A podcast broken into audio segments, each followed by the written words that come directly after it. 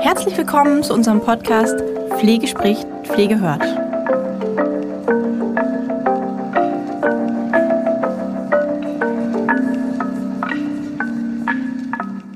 Hallo und herzlich willkommen zu unserer heutigen Podcast-Folge von Pflege spricht, Pflege hört. Ja, heute haben wir nochmal ein bisschen sperrigeres Thema, beziehungsweise eigentlich ist es gar nicht so sperrig, es wirkt nur sperrig. Ich habe im letzten Blogartikel schon einmal ja, damit begonnen, dass wir uns das ein bisschen angucken. Und zwar geht es um Ethik im Pflegealltag. In der generalisierten Pflegeausbildung ähm, bekommt ja das Thema Ethik ein bisschen mehr Platz genau wie bestimmte ähm, andere Dinge. Ähm, und zwar zu Recht, weil es doch irgendwie so ist, dass ähm, ich erinnere mich daran, an meine Ausbildung und ich erinnere mich daran, ähm, als ich es unterrichtet habe. Und ähm, ich muss sagen, dass ja, da ist nicht so ganz so viel sozusagen, ähm, was ich tatsächlich dazu sagen kann, weil sich das meistens auf ähm, ja ganz enge Begriffsdefinitionen oder auch ähm, auf äh, ja sowas wie Leitbildentwicklung bezog, aber so wirklich richtig das Thema angucken, was Pflegeethik ist, es eine Berufsethik ist, dass das sich in alle unsere Bereiche eigentlich ja verwebt, ähm, mit denen wir in der Pflege zu tun haben. Das ist häufig gar nicht so klar. Ich habe ähm, in meinem Blogartikel einen Satz einer ehemaligen Schülerin mit ja verwendet sozusagen. Die hat mal in einem Unterricht oder nach einem Unterricht vor ein paar Jahren dann äh, zu mir gesagt: Ach, Frau Ruchenwitz, ich wusste gar nicht, dass es Ethik auch, Ethik auch in interessant gibt. Ja, das ist bestimmt in dem Moment ein Kompliment äh, für mich gewesen. Ähm, aber es hat mir auch irgendwie so klar gemacht, auch jetzt im, im Nachhinein nochmal, dass es einfach noch nicht klar ist, dass eben die Pflege komplett damit ja, durchwoben ist, wie auch die Medizin, dass wir so viele Bereiche haben, dass wir so, mit so viel Grenzthemen arbeiten, dass wir täglich im Pflegealltag mit Dingen zu tun haben, ähm, die ja, die Grenzen aufzeigen, die ähm, mit Würde zu tun haben, mit Nähe und Distanz zu tun haben. Wir müssen nur mal an den ganzen Bereich der Nahrungsverweigerung denken, an den Bereich Inkontinenz, an den Bereich Ekel und Scham, Nähe und Distanz, ähm, Fixierung. Es gibt so viele Themen, wo es auch um Macht und Ohnmacht geht. Und genau hier, ja, beginnt unser Thema eigentlich. Also worum, worum geht es denn eigentlich konkret? Ähm, ich will nur eine ganz kurze Begriffsdefinition für alle, die ähm, ja da vielleicht doch irgendwie raus sind bei der, bei der Thematik. Und das ist tatsächlich die von Ethik. Was ist Ethik? Ja, es kommt griechisch vom Ethos, Haltung, Geflogenheit oder Sitte. Und ähm, man sagt auch Morallehre oder die Lehre vom Guten und seinen Gegensätzen, von den Prinzipien des sittlichen, also des richtigen Handelns und von Werten. Also hier zu unserer Psychologie der Ethik gehören also verantwortungsbewusstes Handeln und ein sittliches Wertebewusstsein, sagt man. Also, dass man eine ethische Grundhaltung entwickelt. Was bedeutet das nun, ähm, eine ethische Grundhaltung zu entwickeln? Diese ethische Grundhaltung ja, geht dahingehend, dass man sagt, eigentlich die Achtung und die Würde des Menschen, die wird als Pflicht zentral in den Mittelpunkt gestellt. Also Grundbegriffe sind hier Gleichheit, Autonomie, Achtsamkeit. Es geht um die Qualität des Kontakts von den Menschen, mit denen wir zu tun haben. Und wir haben ja auch zum Beispiel in der Anleitung haben wir ja auch die Handlungsdimension und da ist die letzte Handlungsdimension die größte sozusagen, die aktiv-ethische. Und die aktiv-ethische, mm, die da geht es darum, zu seinen Überzeugungen zu stehen, zu seinen Werten zu stehen, trotz Widerständen. Das ist eine große Lernarbeit, deswegen steht es ja auch nicht ganz unten, da steht das regelgeleitete Handeln, wo wir erstmal nur das machen, was wir gelernt haben. Und dann geht es bis hin zum aktiv-ethischen Handeln, wo wir in der Lage sind zu reflektieren, wo wir in der Lage sind, mittlerweile Situationen einzuschätzen und die Werte des Menschen, den wir pflegen, ähm, für diese Werte einzustehen, wenn er es nicht mehr selber kann. Das hört sich jetzt erstmal schwierig an, So schwierig ist das aber gar nicht. Ähm, oder so kompliziert ist es gar nicht. Es geht eben darum, also in der Pflegeethik geht es darum, dass die sich eben mit Fragen und Problemen beschäftigt, die aus dem Bereich der Pflege kommen, also die sich daraus ergeben. Und wenn wir uns alle mal fragen, was sich für Probleme und Fragen aus dem Bereich Pflege ergeben können, ähm, dann fällt uns da, was ich ja eben schon genannt habe, doch, glaube ich, eine ganze Menge ein. Und die Pflegeethik, die fragt jetzt also danach, was macht denn gutes und gerechtes pflegerisches Handeln aus? Und hier liefert die Pflegeethik quasi Hilfestellung und ähm, ja, gibt, ein, gibt irgendeine Art von, von Weg vor. Und woran kann ich jetzt erkennen, dass ich selbst ähm, so handle, ähm, ja, dass es gut und richtig ist? Das ist natürlich eine Frage, mit, mit der wir uns jetzt nicht in 20 Minuten Podcast ähm, ja, beschäftigen können. Aber es geht hier ganz, ganz viel um Werte. Und wenn wir mal ja, bestimmte Fragen in den Vordergrund stellen, dann wären das Fragen wie, wie weit reicht eigentlich meine Verantwortung für meinen Bewohner oder Patienten?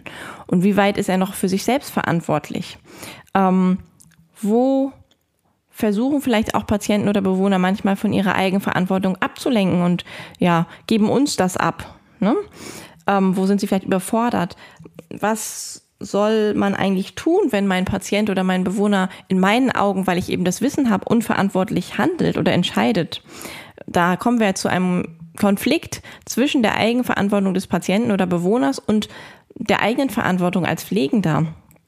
Ähm, ja, wo sind dann vielleicht hier auch die Schnittstellen der Verantwortung?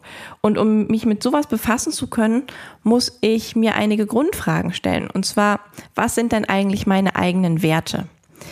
was sind meine eigenen Werte und was sind die Werte meiner Einrichtung? Was sind denn jetzt Werte? Also was können wir dann sagen? Was sind Werte? Welche Werte gibt es denn hier? Es gibt Mut, Respekt, ähm, Liebe, Integrität, Aufrichtigkeit, Toleranz, Vertrauen, ähm, hier, um nur ein ganz paar mal zu nennen. Ja, wir haben um, ganz, ganz, ganz, ganz, ganz viele Werte. Achtung, Anerkennung, Respekt, das gilt für jeden und zu jeder Zeit. Empathie, ähm, ich, wir haben jetzt, ich könnte jetzt hier eine Liste irgendwie von 100 Werten runterrattern, das will ich nicht. Ich möchte nur einmal kurz ja, sagen, was, in welche Richtung das denn geht. Zufriedenheit ist ein Wert, Glück ist ein, kann ein Wert oder ist ein Wert. Ähm, also hier geht es darum, sich mal zu fragen, wo finde ich denn persönlich meine Orientierung? Was hilft mir selbst, meinen persönlichen oder meinen beruflichen Sinn zu entdecken? Und ganz wichtig, warum habe ich eigentlich zu diesen Werten gefunden? War das meine Erziehung? War das meine Sozialisation? Ähm, gelingt es mir, diese Werte noch zu reflektieren und auch auf, in Hinblick auf die berufliche Situation mal zu schauen, okay, ähm, ist das richtig? Ähm, stimmen die überein mit den Werten der Einrichtung eigentlich? Und für diese ganzen Fragen braucht es auch einen Diskurs über das Thema. Und zwar schon vom ersten Tag der Pflegeausbildung an. Die Pflegefachkräfte, äh, die Pflegeschüler, die brauchen hier Vorbilder. Ja, ähm, das heißt, dass, dass dieses ganze Thema wird in Zukunft verstärkt mit einbezogen und soll auch von Beginn an die Relevanz bekommen, die notwendig ist, um eine verantwortungsvolle Pflege zu gewährleisten und nicht ähm, ja die Augen zuzumachen. Die Pflege die geleistet wird, soll nach Werten ausgerichtet sein. Und hier muss eben die Frage sein, okay, welche Werte sind das? Haben wir alle zusammen gleiche Werte? Ähm, und wo weicht es ab? Und wo führt dieses Abweichen zu Schwierigkeiten? Und das ist sicher auch ein Appell an die Führungskräfte einer Einrichtung. Hier gilt auch der Satz, Sprache schafft Wirklichkeit. Es geht darum, anzufangen, hinzuschauen, Werte zu etablieren und zu besprechen. Und ähm, ja, ganz wichtig ist hier auch in Hinblick natürlich auf Burnout und dieses ganze Thema, was ja gerade auch ganz, ganz, ja, ganz, ganz groß ist aufgrund der Krise und aufgrund der Gegebenheiten, dass es eben Pflegefachkraftmangel gibt. Keine Werteorientierung verlangt Selbstaufgabe. Auch eine Pflegefachkraft oder eine Pflegekraft ist nicht immer im Dienst. Nur dadurch, dass ich selber den Wert auch habe, selbstwirksam, selbstachtsam zu sein, ähm, nur dadurch ja, kann man sich ja auch täglich wiederherstellen oder die eigene Kraft wiederherstellen. Und hier ist es eben ganz wichtig, einmal zu schauen, ja, welche Werte lebe ich denn eigentlich? Und jetzt kommt ein Satz, den vielleicht einige schon mal gehört haben.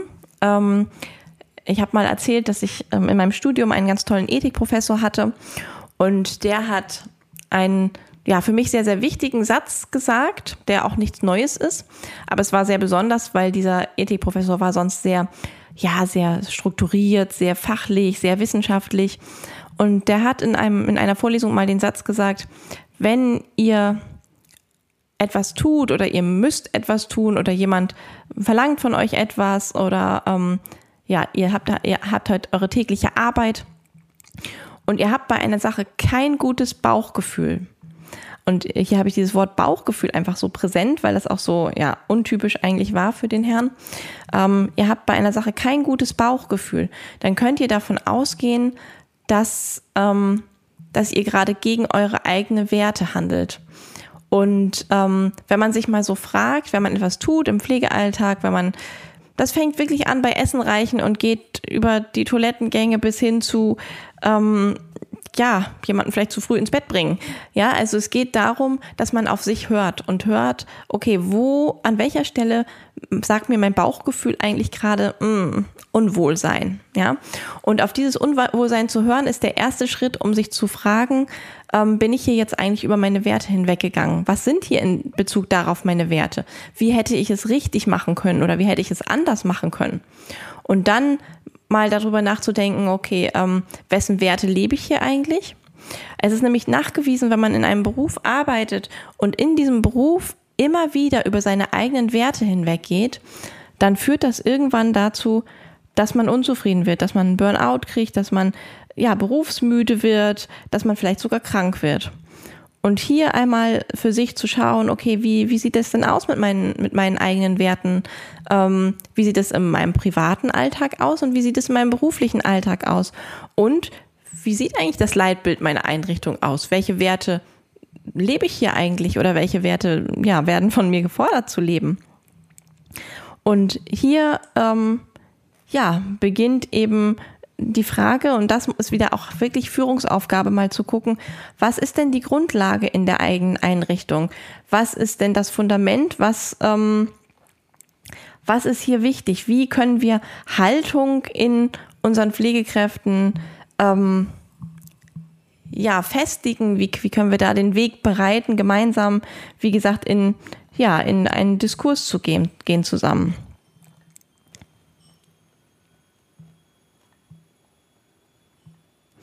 Und wenn wir da, ähm, ja, auch Ethik im, im, Pflegealltag sind zum Beispiel, ja, wenn wir im, an den Bereich Hospiz denken, ähm, und an den, an den, an das Thema Menschenwürde.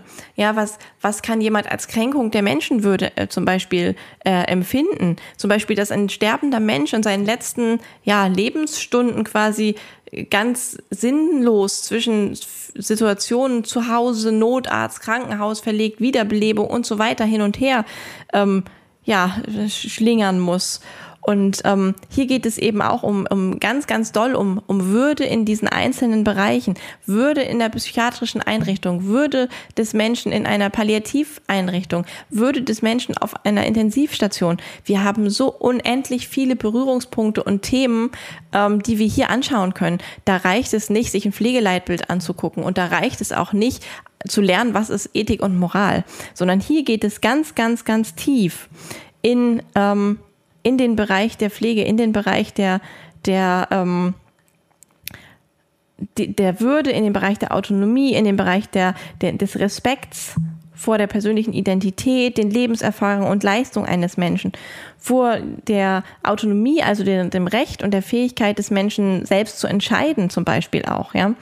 Und hier ähm, müssen wir einfach gucken, wo setzt, setzt, setzt das Ganze an. Ethik hat auch einen ökonomischen Aspekt.